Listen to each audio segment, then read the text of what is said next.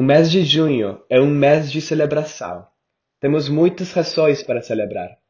São as festas juninas no Brasil, e nos Estados Unidos se celebra o Juneteenth, um dia em que foi anunciada a proclamação de emancipação da escravidão no Texas, e de forma geral em todos os demais estados confederados do sul dos Estados Unidos. Mas há uma celebração que é muito importante para mim e para muitas outras pessoas ao redor do mundo o mês do orgulho LGBT. Eu quero falar sobre a importância deste, do que significa e um pouquinho de história sobre como foi que nasceu a celebração neste mês.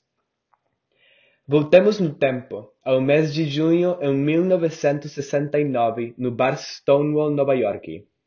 O Stonewall era um bar gay, o qual era constantemente atacado pela polícia, algo muito comum na época.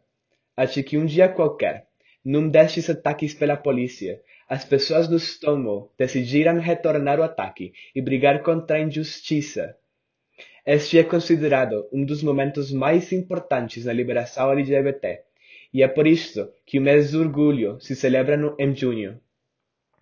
Muitos personagens importantes do movimento LGBT saíram dos distúrbios do Stonewall, como a Marsha P. Johnson, uma mulher trans popular no ambiente gay e artístico de Nova York, conhecida por seus aportes na liberação LGBT e a luta contra a epidemia de AIDS nos Estados Unidos. E a Silvia Rivera, uma mulher trans que, com a ajuda da marcha, fundaram Mustar, um grupo dedicado a ajudar mulheres trans desabrigadas. Hoje em dia, o orgulho representa a força, a resistência e a vontade de viver da comunidade LGBT. Também representa a luta constante pela liberdade e o direito a viver uma vida digna. Porque mesmo que tenhamos dado grandes passos, ainda temos que fazer mais.